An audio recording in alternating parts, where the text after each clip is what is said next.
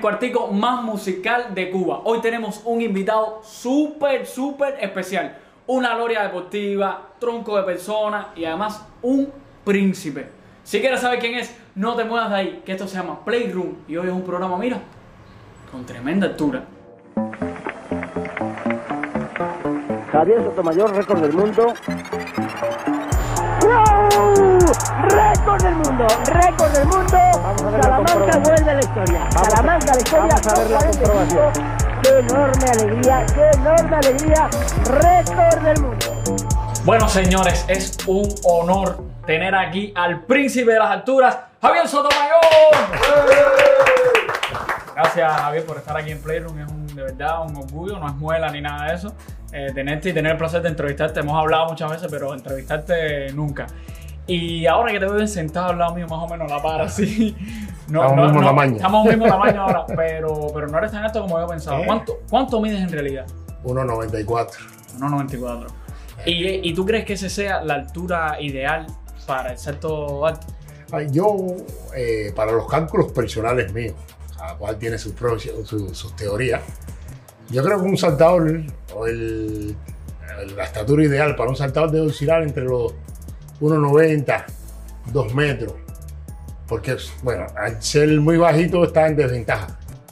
Y al ser muy alto, También. digo que igualmente, porque te hace, te pone, mientras mayor estatura, estatura, es mayor el peso, te pone un poco más, teo- más torpe, más, eh, menos ligero. A la hora, prácticamente esa altura tiene que ver también con la cosa de la acrobacia.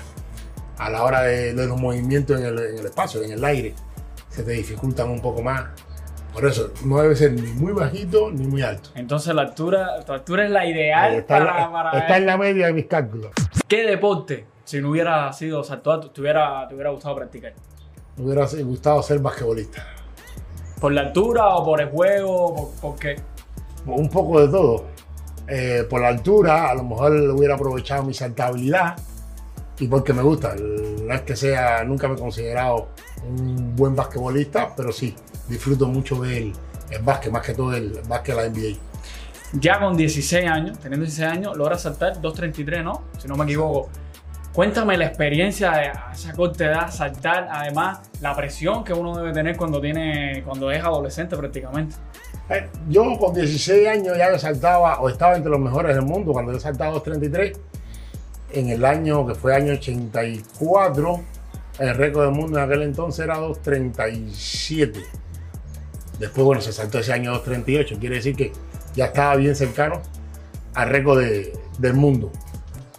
Creo que fueron años en que me fui superando año tras año y los saltos eran bien eh, cuantitativamente muy numéricos, eh, bueno, numéricamente eh, bien ascendente.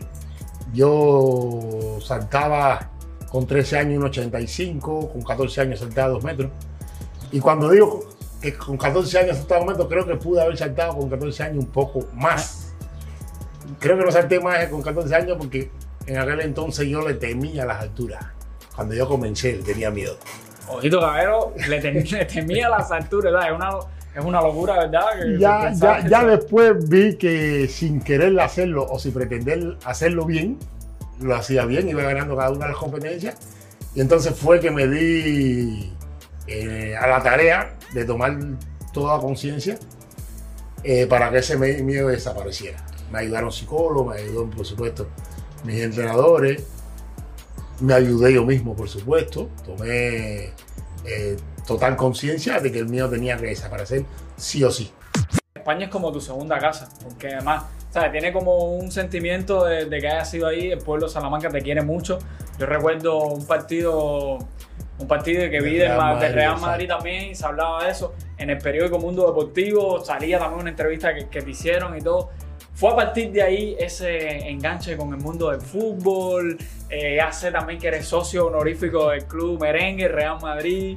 Cuéntame eso. Bueno, a ver, eh, creo que ayudó mucho al que yo, que yo le, le diera más al Real Madrid que al Barcelona. Pues nosotros desde el año 87 estamos haciendo estancia deportiva de entrenamiento en Guadalajara, un pueblo, una ciudad Pueblo, cercana a Madrid. Sí. Y creo que esos fueron los primeros pasos que me acercaron a ser fanático, seguidor de Real Madrid. Ya luego tuve la oportunidad de conocer personalmente a Emilio Butragueño y desde entonces eh, creo que fue, me convencí más de que era seguidor de... Era corazón merengue. Exacto, que era merengue. Bueno, hablamos de España y no podemos dejar de mencionar que este señor, que tenemos el honor de tenerlo aquí, es eh, galardonado como Príncipe de Asturias, Premio Príncipe. Premio Príncipe de Asturias, en una época donde estuviste nominado junto a, escuchen, Michael Jordan, Pelé. ¿Cómo fue para ti? Porque lo hemos visto en documentales y demás, pero quiero, quiero que nos cuentes cómo fue para ti que estar nominado junto a esas grandes estrellas de nivel mundial, ser tú el escogido para, para, para ese premio. En el año 93, que fue cuando me dieron esa distinción, eh, yo ese año gané. Cuando en aquel entonces el campeonato mundial al aire libre y el campeonato mundial bajo techo coincidían en, en el mismo año. Ya después eh, creo que se hizo lo, lo- lo más justo para el atleta. Un año se hace el campeonato mundial en pista cubierta, al próximo año el campeonato, el campeonato mundial eh, al aire libre. Y ese año, año 93, yo gané campeonato mundial, pista cubierta, campeonato mundial al aire libre y hice el récord del mundo. Creo que esas tres Oh. cosas ayudaron, por supuesto, a que finalmente me, me hayan escogido. Eh, No, y, cuando- y- y el cariño que existe en pueblo español contigo Exacto, también, exacto. ese, ese Sí, que ayudó, hay. por supuesto, Claro. sí. Yo cuando primero mm, tuve el conocimiento de que fui nominado a Premio Príncipe Asturias. Ya después se hacen X cantidad de nominaciones, eh, van como que haciendo un- un- una, una especie de, de- del jurado, eh, como de vuelta y van quitando. Sé, cuando me enteré que ya estaba ya, como decir, como entre los finalistas. De los Mm. tantos candidatos que había, se quedaron en 16. De esos 16 todavía estaba yo. Y después como que quedaban creo que en 6 o 8, no recuerdo. Y me dijeron los nombres de los que competían conmigo. Sí, ahí dijiste. Lewis, Walter Jordan, Mónica Cele, habían... Y yo realmente no pensé en que yo finalmente iba a ser el elegido. Eso fue, no me recuerdo el día exacto, pero sé que fue un día previo a nosotros regresar aquí a La Habana desde, desde Madrid. Y cuando nosotros llegábamos al aeropuerto, de procedente mismo de Guadalajara, vi que me acecharon muchos periodistas. Ya Y que ahí de- fue como- desde que vi que, que muchos periodistas fueron para encima mío, ya entonces dije, gané, porque no es que me habían llamado por teléfono, ni No, nada, tú te diste cuenta en ese en momento. ese momento. Ya tú ibas preparado psicológicamente en la gala, como que. No, que no, realmente nunca, no- yo dormí pensé. tranquilo porque no pensé en que iba a poder a ganar, de que dentro de los tantos competidores con el nivel deportivo que tenían, y no solo el nivel deportivo, sino la fama igual. A mí me gustaría saber, bueno, a mí y a varios acá, ¿qué siente Javier Sotomayor cuando hay un mundial ahora mismo? Por ejemplo, el último que se hizo en Doha, Qatar, creo que fue. ¿Qué siente cuando está ahí eh, la competencia y está el Qatarí, creo que es el, el- el que ahora mismo está como en la cúspide? Cuando ve peligrar el récord, ¿qué siente Javier Sotomayor con eso? Yo eh, siempre he estado convencido, y de eso, para suerte y orgullo mío, hace muchos años, desde el año 88, de que algún día, mm, no sé cuándo, algún saltador superará, superará los 2.45. Todos los récords que se hacen están para eso, para batirse, para superarse. Y convencido estoy de que sucederá algún día. Eh, hay momentos, como más que todo en el año 2013 y 2014, en que tú como que está más a la expectativa de que suceda.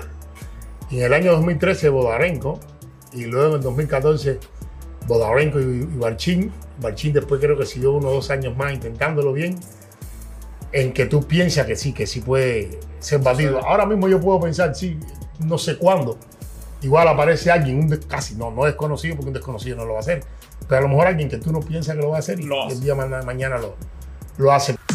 Caballero Sotomayor es amante a la música popular bailable, a la música cubana, la defiende a capa de espada, tanto que fue fundador de, de una orquesta de música popular bailable que nos gusta a todos los cubanos, que es Michael Blanco y su salsa Mayor.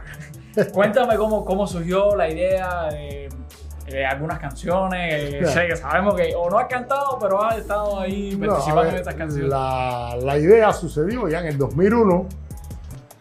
Yo tuve un año relativamente, a ver, para lo mejor para cualquier otro estado hubiera sido una gran temporada. Para mí no. Yo ya estaba saltando con cinco pasos, producto de unos problemas que estaba acechando en mis tobillos, en mi rodilla, y entonces tuve que como que reducir mi carrera de impulso. Para poder, yo entraba muy rápido, para poder entrar con menos velocidad y a la hora del impacto el dolor fuera Menos. un poco alto, un poco más soportable. Y ya estaba poniéndole fin a mi carrera deportiva y como que no sabía qué iba a hacer, cómo entretenerme, cómo ocupar mi tiempo libre. Y con un amigo, entre él y yo, fue que se nos ocurrió hacer una orquesta. Eh, Andaba yo todavía por Europa y por Asia también, porque me recuerdo la Copa del Mundo. Eh, mi última competencia fue en Japón. La penúltima fue en Australia.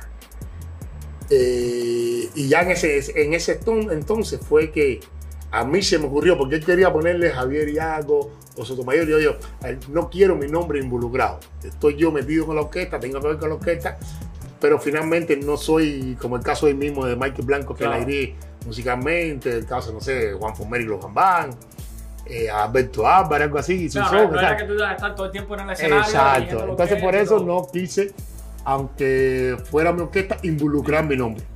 Y estando yo, me recuerdo yo, en Melbourne, en Australia, fue que se me ocurrió la idea de ponerle salsa mayor.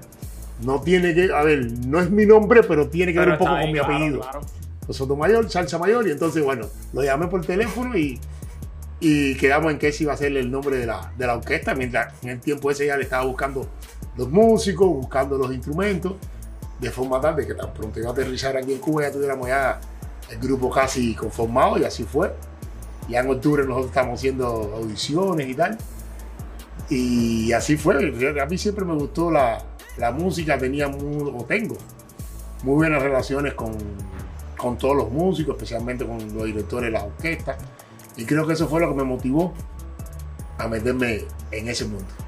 Y, y bueno, eso fue ya casi 20, más de 20 años. Año 2001. Año 2001, ya cumplen 20 años este. A ver, eh, 20 años de salsa mayor como tal. Ya luego después, a mí el Linder me pidió ser eh, manager de la selección cubana de atletismo. Mike, en aquel entonces era el director musical. Y, y a partir de ese entonces él se hizo cargo 100% de, de la de, agrupación. la, de la agrupación. Por eso es que Michael Blanco y Salsa Mayor. Claro. Y cuando ves, por ejemplo, el año pasado sacaron un tema con los Bambán. O sea, una cosa que hace 10 años pudiera ser impensable. ¿Cómo, ¿Cómo tú te sientes cuando ves a Michael Blanco y su salsa mayor ya tocando de tú para tú con los, con los mejores, con los duros? O sea, es como el bebé, el niño eh, que uno tuvo. Yo recuerdo lo- lo- los primeros ensayos de nosotros. Nosotros lo hacíamos en, prácticamente en este horario, horario, horario libre en que los atletas nuestros estaban descansando y del otro lado de- de- del estadio, donde el ruido no No molesta. molestara a los atletas en el, momen- en el, en el horario de, ellos de, de descanso. Y algunos que otros atletas se me acercaban, amigos míos. Y bueno, los que tienen la edad mía, tendrán a lo mejor 40 o un poco más de años, se podrán acordar de, del animado aquel que daban los jueves, Tiatata Cuenta Cuento, de los yoyos. Sí. Y los amigos míos me decían, calla los yoyos eso. Eso es cuando empezamos. Y yo les decía, bueno, que bien. Y cuando empezamos a trabajar, que veníamos aquí a la Casa de la Música, que teníamos matineos o actuaciones por las noches, "Son, va a ir a ver a Salsa Mario. Para ver a los yoyos hay que pagar. Ahora sí, ¿eh? Oye, y, y sí, yo creo que Salsa Mayor ha, crecido mucho, mucho, mucho, porque Michael Blanco es el que ha crecido como músico. Cuando entrenabas en aquel entonces, ¿podías escuchar música en los entrenamientos o no sí, se sí. Bueno, de hecho, yo fui un atleta en que me gustaba entrenar no solo, tal vez no solo, pero sí con pocas personas en el estadio, con pocas personas en el gimnasio. De hecho, hoy en día, cuando voy a algún que otro gimnasio, eh, pregunto cuál es el horario en que menos personas van y el horario que yo siempre escojo. Y y, y una de las cosas por la cual lo hacía era por eso, porque cogí y ponía la música que, que me diera la gana. Si en ese momento quería cambiar para otra, la cambiaba. Y sí, siempre me ha gustado eh, entrenar con música, viajar con música, escuchar música en los aviones, en el hotel, en la habitación. Sí, la música Cuando está contigo todo el estoy- tiempo. Y cuando yo saltaba, independencia, el temperamento, era la, la música que yo escuchaba. Si me sentía eh, a un nivel bien medio, escuchaba música cubana. Si necesitaba subirme un poco el ánimo, escuchaba cuando aquello era rap. Escuchaba eh, rap.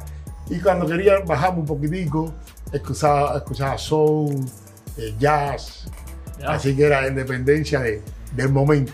Lo que sí, eso sí, sí fue, era, era diario, o diario no, eh, frecu- Frecuente, sí. la- lo, lo normal, lo típico en mí, cada vez que iba a salir para competir, la mayoría de las veces, eh, yo pedía dormir solo. En ciertas ocasiones no se podía por condiciones del organizador, a lo mejor el hotel, el hotel muy lleno, algo así, pero no sé, ya después que tuve cierto nivel, Sí, ya priorizaban que Exacto, solo. casi siempre dormía solo. Y siempre yo era, fui un saltador de que yo calculaba el día. El día, el día. Yo calculaba el horario del desayuno, el horario de almuerzo, el horario que tenía tanto tiempo sentado, tanto tiempo acostado, tanto tiempo de esto. Era un Yo tipo calculador. un- un- era pi, pi, pi, cada X minutos, pues el reloj, levántate, acuéstate. Y así era cada vez que iba a competir. Y dentro de, ese, dentro de esa alarma estaba la alarma de la música cubana. Entonces ya cuando yo me estaba preparando para irme a, para los estadios a competencia, a la competencia, en lo que yo me estaba vistiendo, eh, haciendo la, la maleta, la maleta no, el Sí, maletín. el maletín con las cosas. Sí, pues lo mío no era mochila, lo mío era maletín. Los maletines grandes. Llevaba male- mi maletín para, para el estadio, para mi competencia. Y en ese, pues, lo me lavaba la boca, me hacía vital. En ese intervalo de tiempo, cubana. que era una media hora, más o menos lo que yo calculaba, era música cubana. Bueno, ahora viene una parte donde vamos a hacerte preguntas. eh, preguntas estándar, entonces tienes que contestar. Si puede ser rápido, mejor. Vale, vale. Eh, yo estoy bien en cámara, producción, no tengo que poner, me empino un poco. Me empino. bueno, vamos a brindar.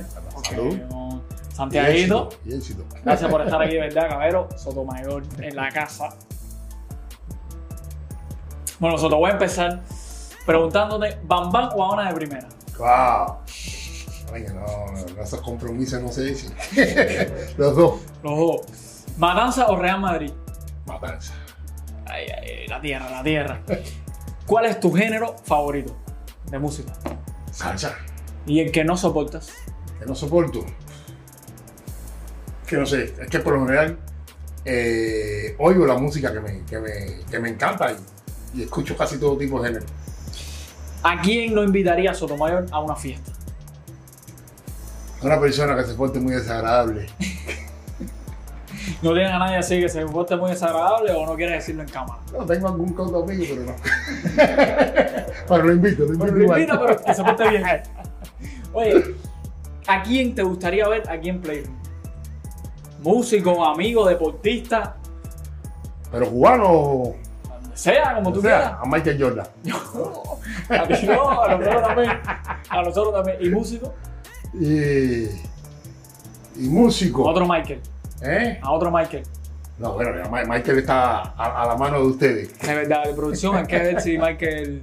Igual tú nos puedes tirar el cabo, oye Michael, No, bueno, este vale. programa para que vayas para allá, que eso está buenísimo. Ok, seguro. Soto, si tuvieras que llevarte un disco, o sea, un álbum de, de los que te gustan a ti para una isla desierta, donde vas a estar tú escuchando música nada más, ¿cuál sería ese disco? Wow, también está bien, bien, bien, bien difícil. Algún disco de música romántica. ¿Cuál? Escuchaba mucho yo Roberto Carlos. Mira, mira, mira no ahí, hay un disquito, ese mismo Roberto Carlos que tenemos ahí te lo puedes ver. Ese me llevo entonces. Ese mismo te lo lleva. ¿Qué le diría?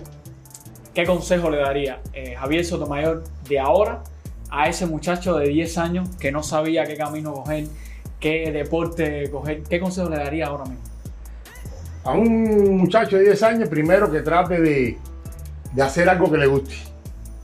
Que lo enfrente sin temor alguno, poniéndole todo su, empeño, todo, su disciplina más que todo.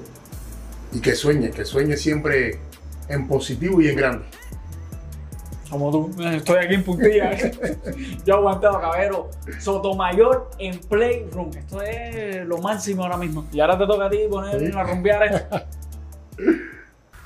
Bueno, señores, y hasta aquí el programa de hoy. De verdad ha sido un lujo tener al príncipe de las alturas en Playroom. Pero usted suscríbase a nuestro canal, síganos en todas las redes. También estamos en el paquete, señores. Búsquenlo ahí en Humor, YouTube, cubano, Playroom. También tenemos los podcasts para que sepas que puedes escucharnos también en lo que vas corriendo, en el carro, donde tú quieras. Esto es Playroom. Hoy con Soto Mayor. El cuartico más musical.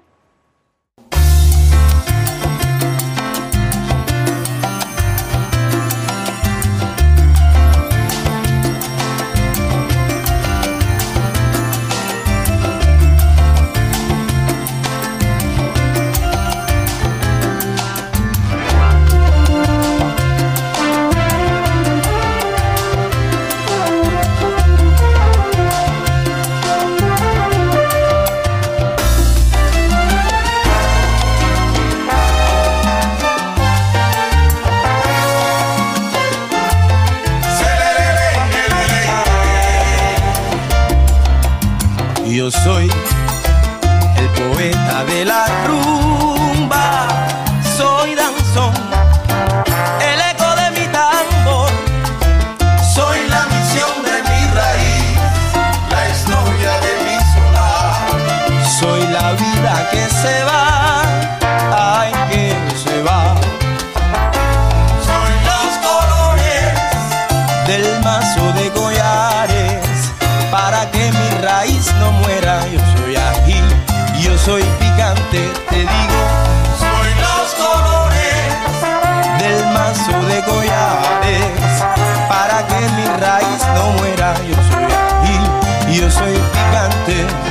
soy el paso de Chango y el paso de Opatalá, la risa de Yemaya, la valentía de Ogún, la bola o el trompo de Lewa. Yo soy Oba, soy Sire Sire, soy Averiña Averizu, soy la razón del crucigrama,